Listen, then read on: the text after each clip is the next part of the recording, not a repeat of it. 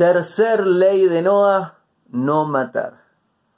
Y esta obviamente también es una ley enorme, enorme.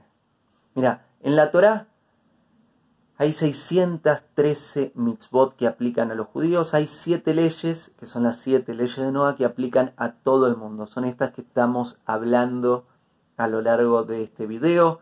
Siete leyes de Noah que aplican a toda la humanidad.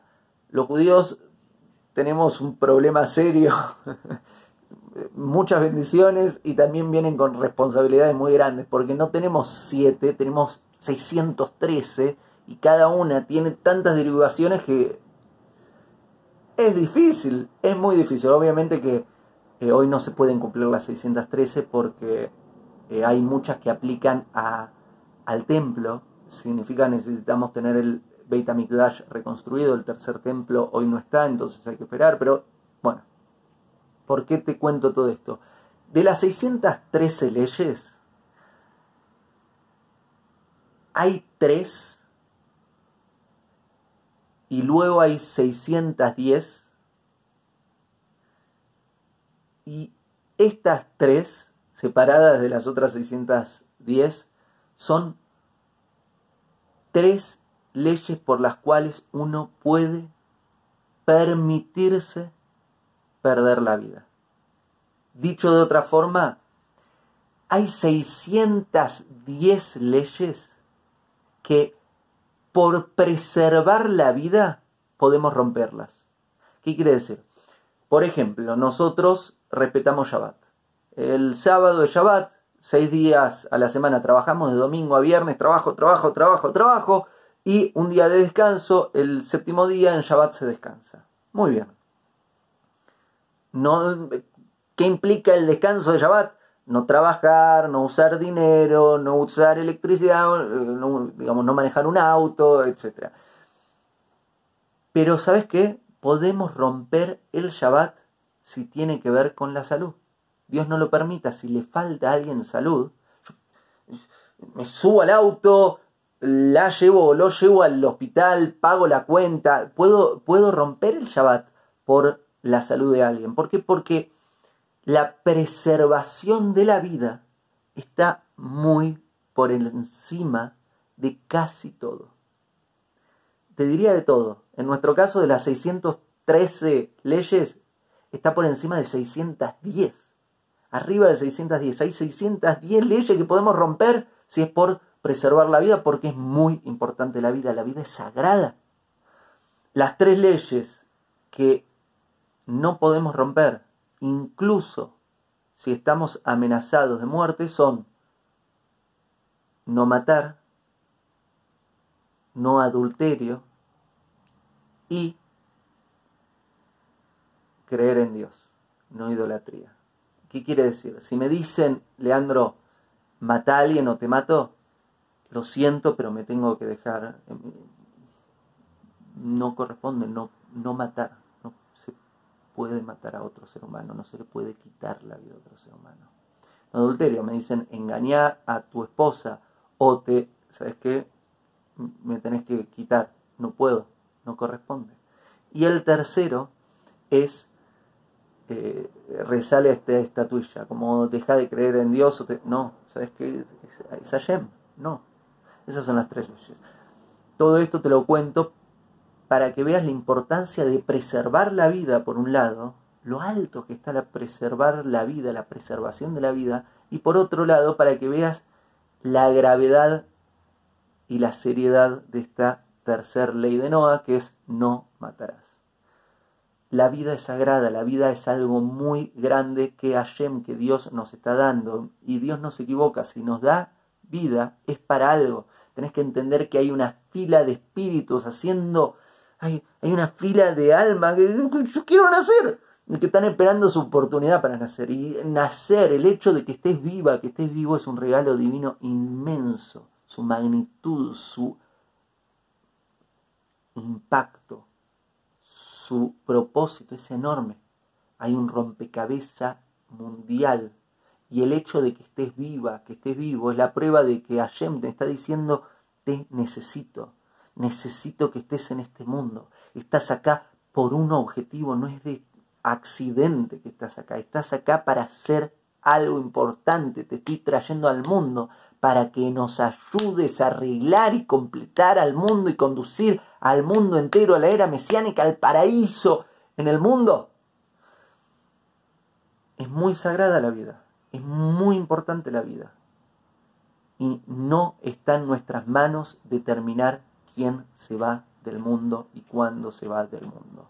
No está bien matar. No está bien matar en un asesinato, no está bien matar a una persona que está eh, vieja y, y está en un estado difícil y hacer eutanasia. No corresponde. No corresponde el infanticidio. No corresponde que hace 3.300 años eh, nuestro primer patriarca, Abraham, uno de los motivos por los cuales se destacó en un mundo bastante perverso era que en el mundo se practicaba el infanticidio. Y Abraham dijo, no, se matan los niños. No matar.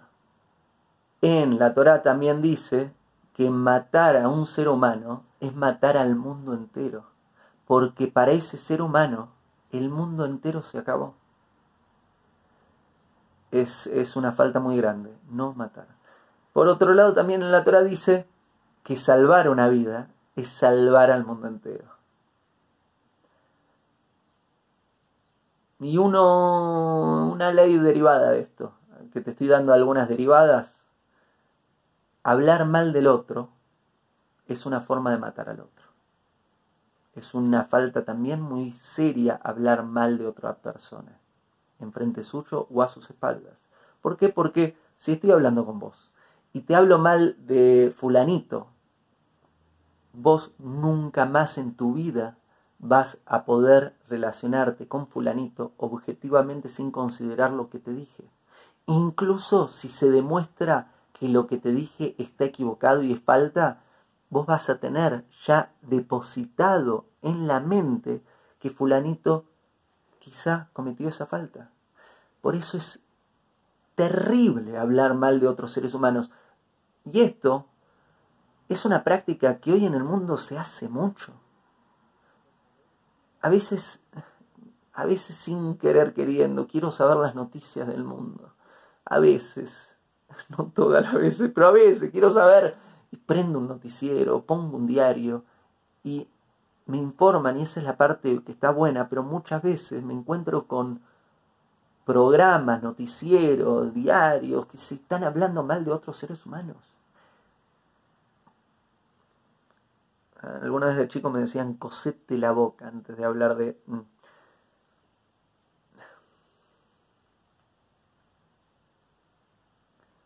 Para algo está en la justicia, que es otra de las leyes de Noah establecer tribunales y cortes de justicia, que en breve vamos a hablar de esa ley también. La justicia hay que respetarla y debemos aceptar lo que la justicia dice siempre y cuando esté bien. Ahora bien, no debemos hacer justicia por mano propia, no porque yo opino que esta persona se equivocó, entonces y empiezo a hablar mal de esa persona. Es terrible hacer eso, es una falta grosera y gruesa y muy grande. ¿Te hizo daño? Y bueno, trabajalo, esperemos que se pueda resolver. ¿Hizo un delito? Bueno, anda a la justicia. Pero no cometas una falta por la falta del otro. Y esto también es importante. Que es que muchas veces el otro comete una falta y nosotros creemos que porque el otro cometió una falta ahora, podemos cometer una falta nosotros. Y eso no corresponde. Si el otro cometió una falta, ok, va a tener que lidiar con las consecuencias materiales y espirituales que son un poco más serias. No es nuestro rol cometer una falta por la falta del otro. Ahora bien, sí es nuestro rol la justicia, si es nuestro rol, si soy testigo de la falta del otro, tratar de ayudarla, ayudarlo a corregirse. ¿Por qué? Porque si Hashem, si Dios me está colocando frente a la falta del otro, es una oportunidad inmensa de intervenir para ayudar a esa persona que se corrija. Ahora bien, si utilizo la falta del otro para hablar mal del otro, para cometer yo ahora una falta y empeorar toda la situación, ¿qué hago ahí? ¿Qué estoy haciendo ahí? Y esto es una práctica que hoy se acostumbra mucho. No mates. No mates, a nivel no mates, no quites jamás la vida de otro ser humano, es una falta muy seria. Y no hables mal del otro hablando de faltas derivadas, leyes derivadas. No, no, no hables mal del otro. Cuida tus palabras. Y no cometas faltas porque el otro comete sus faltas. El audio que acabas de escuchar es un fragmento de una clase completa llamada ¿Qué son las siete leyes de Noah y cómo funcionan? Podés escuchar la clase completa en Spotify, en iTunes, en YouTube y en mis redes sociales. Gracias. Hago esta rápida pausa comercial para agradecerte por oír mi podcast y pedirte que si te gusta lo recomiendes. Si te gustaría adquirir alguno de mis libros, podés encontrarlos en su formato físico y digital en Amazon y en su formato audio en Audible. Gracias y que continúes disfrutando del contenido que tengo para vos.